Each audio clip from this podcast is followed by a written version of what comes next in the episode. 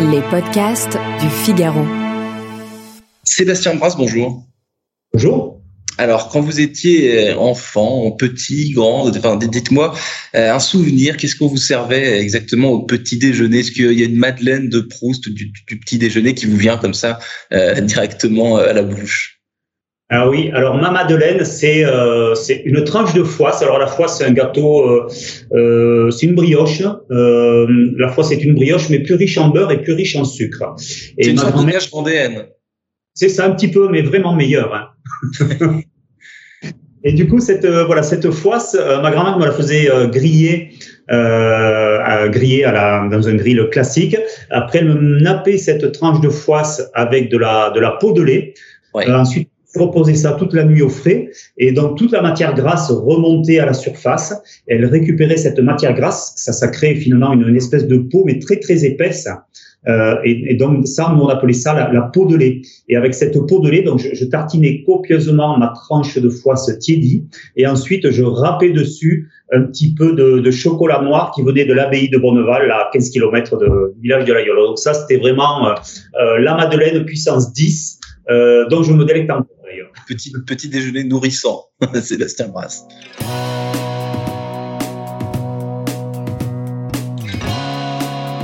Bonjour à tous et bienvenue au Talk Décideur euh, du Figaro en visio avec aujourd'hui euh, sur votre écran et aussi sur le mien euh, Sébastien Brasse, chef cuisinier français mondialement réputé à la tête du Suquet, à l'Aïol, berceau familial et plus récemment à la Halograin, donc à la Bourse du, Commerce à Paris. En cuisine, Sébastien Brasse, vous vous faites appeler comment? Vous faites appeler chef Sébastien Dites-moi, chacun a son, a son école, je crois général, les petits nouveaux, c'est chef, mais je leur dirais très rapidement que c'est plutôt Sébastien ou Séba pour les plus anciens qui ont deux, trois, quatre ans de maison. Euh, on travaille dans une ambiance assez quand même euh, fraternelle, familiale, euh, et je trouve que le, les termes chef cassent un petit peu les relations, ça n'empêche pas le, le, le, respect, la bienséance et, et, et tout ce que l'on entend, mais voilà, je trouve que ça, ça crée une proximité qui pour moi est plutôt bénéfique euh, dans le cadre du travail l'emploi du prénom c'est en effet plus euh, plus plus plus chaleureux. Donc vous l'avez dit, donc chez les Bras, tout le monde le sait, c'est une affaire de de famille, hein, la cuisine. Est-ce que vous euh, depuis tout petit, Sébastien Brasse, vous savez pertinemment euh, que vous alliez faire comme euh, enfin, cette carrière, ou alors à un moment donné, à l'adolescence, euh, à l'enfance, peu importe, vous avez eu des doutes, vous, êtes dit finalement, est-ce que je suis vraiment, est-ce que j'ai vraiment envie de faire ça? Est-ce que je vais y arriver? Est-ce que j'ai vraiment envie? Alors, pour rien vous cacher, euh, quand j'étais gamin, ma chambre d'enfant était au-dessus des cuisines, donc dans l'ancien restaurant dans le village de, de. Et euh, toute mon enfance a été bercée par euh, par le, les bruits des cuisines, les retours de, du marché de mon père tôt le matin, les fins de service, et qui cuisinait dans une petite ruelle et sous ma chambre, donc qui, qui faisait les imbéciles après ou avant le service. En fait, toute cette ambiance, euh, voilà, de, d'équipe de, de, cuisine, d'arrivée des clients, euh, l'accueil de mon grand-père aussi euh, euh, à, la, à la réception, euh, voilà, mais mes parents qui étaient toujours présents. Donc j'avais ce, cette espèce de bruit permanent depuis ma chambre. Et puis vous entendiez des bruits en, en permanence. Exactement, exactement, puisque ma chambre d'adolescent était une petite chambre de clients, donc j'étais vraiment au cœur de l'établissement familial. Et puis il faut savoir qu'à l'époque, le restaurant était déjà fermé tout l'hiver, euh, donc c'était une espèce de grande maison fantôme, cuisine fantôme, salle de restaurant fantôme, donc c'était un terrain de jeu pour moi assez formidable. Euh, donc voilà, quand il a fallu se poser les, les bonnes questions à l'adolescence, euh, on se dit mais voilà, tu as vécu heureux euh, dans ce restaurant, c'était ton terrain de jeu. L'Aubrac, c'était pareil, un terrain de jeu assez extraordinaire. Donc, euh, pourquoi ne pas continuer euh, et prolonger finalement ces moments d'enfance de, heureuse? Et mes week-ends, mes parents étaient très occupés, donc ils m'envoyaient chez mes grands-parents agriculteurs à 5 km de l'Aïole, là où aujourd'hui on a notre jardin et où on fait des, des cueillettes tous les matins. Donc voilà, mon temps était partagé entre l'Aubrac, les animaux de la ferme, euh, les moments de rigolade et d'amusement dans le restaurant. Donc voilà, quand il faut faire le choix d'un métier, finalement, pour moi, c'était assez naturel de prolonger ces instants de, de, de vie heureuse, finalement. La cuisine, c'est une affaire de, de, de famille, Sébastien Brasse, mais normalement, nous sommes tous des individus singuliers, enfin, je pense. Comment est-ce qu'on fait pour construire sa pâte quand on vient d'une famille si talentueuse, euh, comment est-ce que vous avez euh, pas à pas, euh, qu'est-ce qui vous a guidé pour vous construire votre, enfin Sébastien, davantage que, que Brasse finalement? Effectivement, je crois que euh, voilà, quand on est deux, on a, on a, travaillé à trois générations pendant très longtemps. Hein, ma grand-mère brasse, mon père, moi, pendant très longtemps, on était tous les trois en cuisine. Évidemment, c'était mon père Michel qui était le chef, qui avait construit son propre univers. Euh, effectivement, avec une génération de d'écart. Euh, les madeleines de Michel n'étaient pas forcément les miennes, donc moi j'avais mon propre euh, univers euh, personnel, j'avais euh, envie de raconter des choses qui n'étaient pas forcément celles de mon père. Mais je crois ce qui nous a toujours fondamentalement rapprochés, une fois de plus, c'était ce territoire d'Aubrac. alors pour la petite anecdote, moi je suis un des derniers enfants nés à l'Aïole, donc au cœur de l'Aubrac, alors que mon père n'est pas né sur l'Aubrac. Donc ça, ça le fait, ça le fait râler quand je dis ça. de colère folle. bon, il est né à 20 km, c'est pas bien loin, mais voilà, symboliquement, je suis un des derniers enfants euh, nés à l'ailleurs, donc ça, pour moi, euh, j'y suis très fortement attaché. Euh, cet Aubrac, c'est ce qui nous a toujours reliés et rattachés. Euh, pas notre histoire, pas notre enfance, pas nos lieux, mais l'Aubrac a toujours été le point d'ancrage de Michel et de Sébastien. Vous avez créé le restaurant, je l'ai dit en préambule, la Grain, donc euh, à la Bourse du Commerce de Paris, qui rencontre en France succès. Donc tout est construit autour du, du grain, euh, euh, l'entrée, le plat, les desserts, même le vin. Combien de temps ça, ça, vous a pris ce, ce projet, Sébastien Brasse, de façonner cette carte, de façonner aussi ce lieu architecturellement parlant, est tout à fait, tout à fait inédit. Avoir un tel écrin pour pour construire une carte et un restaurant dans un dans un environnement pareil, c'est inouï. Euh, j'imagine, pour vous. Ça, ça devait vous galvaniser.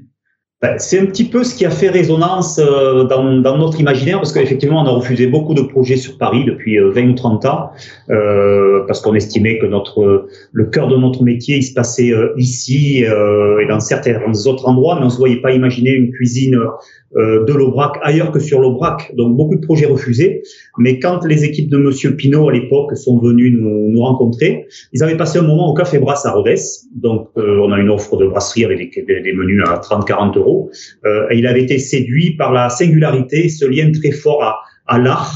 Euh, et donc c'est suite à cette visite à Rodez qu'il a souhaité nous, nous, nous rencontrer euh, avec Monsieur Pinault et euh, quelques-uns de ses bras droits pour nous proposer finalement de réfléchir à une offre euh, culinaire dans un lieu euh, assez euh, symbolique. Donc on ne connaissait pas ce lieu, donc on a pris à le découvrir. On est monté à Paris, on a réfléchi et puis on s'est dit mais ce lieu a une histoire quand même assez assez forte hein, au cœur de Paris, au cœur des Halles, avec une histoire liée à l'alimentation, au au commerce de bouche. Donc on s'est dit, mais s'il y a quelque chose à faire à Paris, il n'y a pas de lieu plus, plus, plus profond euh, pour imaginer quelque chose. C'est là où on a commencé avec mon père Michel. Lui a beaucoup travaillé sur la conceptualisation du projet. Enfin, conceptualisation, j'aime pas trop ce terme parce que ça fait très artificiel.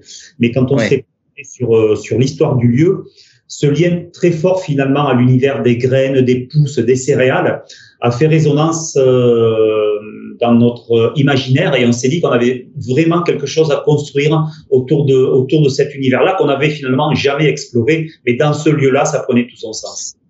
Et ça a pris du temps, euh, du, du, du, coup, Sébastien Brass. Il y a eu des doutes à un moment donné. Comment est-ce que vous avez construit, construit ça? Oui, ça a pris du temps, mais finalement, euh, je suis tenté de dire tant mieux pour nous parce qu'on a pu pousser la réflexion encore plus loin euh, et pousser ce travail de réflexion et de recherche au, travers, cette, euh, au travers de cet univers des, des, des graines, des céréales, des légumineuses.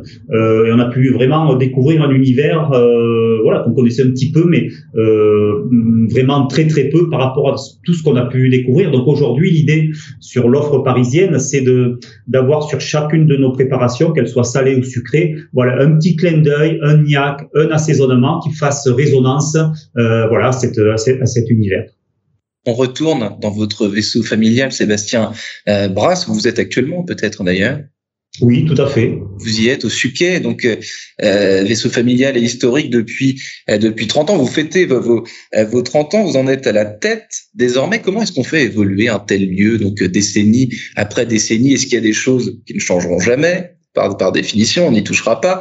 Euh, et l'innovation euh, aussi, comment est-ce que euh, vous renouvelez une cuisine, un endroit, un esprit, tout en gardant un socle bah, historique, là encore? Alors je crois qu'au au départ, on a eu la chance que, bah, mes parents, Ginette et Michel, imaginent un lieu très contemporain, mais en même temps intemporel. Euh, cette architecture très très dépouillée qui fait résonance aussi à l'architecture des bureaux, euh, à la forme du basalte, euh, ce lieu dédié aussi à la à la lumière très épurée fait qu'on a l'impression, quand j'en parle moi tous les jours euh, à mes clients là quand ils viennent me rendre euh, visite en cuisine, quand je leur dis que le, voilà la maison a 30 ans, quand ils le voient sur la petite pastille sur les menus là, ils disent votre restaurant a 30 ans. Et pas parce que voilà ils découvrent un lieu euh, voilà très très très animé par une certaine forme de modernité. Bon, après je vous cache pas que euh, étant fermé tous les hivers, on se donne aussi les moyens d'entretenir le lieu, mais l'architecture globale est aujourd'hui telle qu'elle avait été pensée il y, a, il y a 30 ans. Donc il y a vraiment ce côté intemporel qui, qui pour nous euh, est très important et fait que euh, avec une génération d'écart, avec mon épouse Véronique, on s'y sent encore très très bien. Voilà. Et ensuite, j'ai lu Sébastien Brasse que vous invitiez, euh, enfin avec une autre une autre société dont j'ai oublié le nom, mais vous vous invitiez les, les, les entreprises à venir euh, au Suquet dans un contexte d'anti-stress pour euh, pour bah, pour prendre une pause, une, une, parenthèse une parenthèse verte. Comment est-ce que il se passe quoi dans ces dans ces déjeuners, dans dans dans, dans ces dîners où toute une entreprise vient chez vous pour bah, pour respirer finalement? Vous savez, l'Aubrac, c'est euh, c'est trois habitants au kilomètre carré.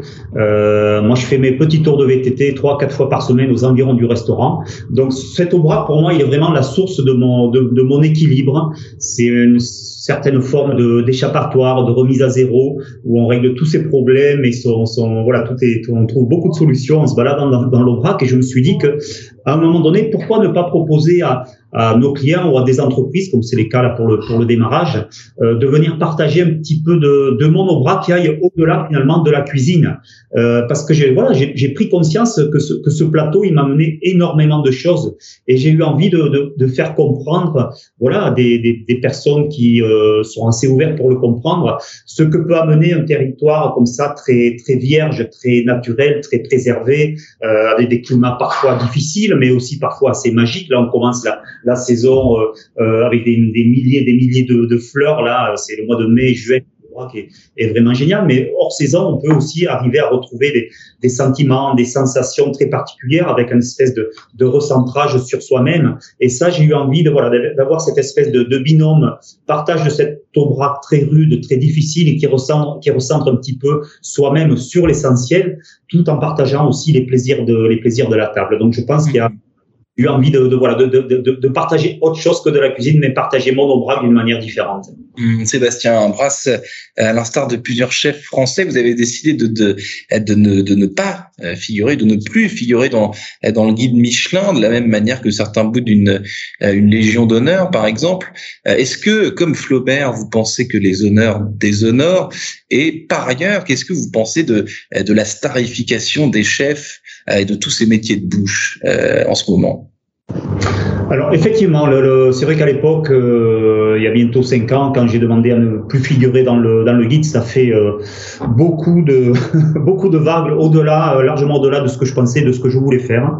mais il faut savoir que voilà, quand j'ai repris le restaurant, j'ai hérité en quelque sorte de ces trois étoiles. Donc il y a, il, y a, plus de dix ans, quand j'ai repris les rênes de l'entreprise, j'avais un poids énorme sur les épaules parce et euh, voilà faire face à la réputation du restaurant pour, pour moi-même, pour ma fierté personnelle, pour ma famille, pour mes clients. Il fallait absolument que je sois à la hauteur euh, et conserver voilà cette euh, immense consécration avec la, la, troisième étoile. Hein.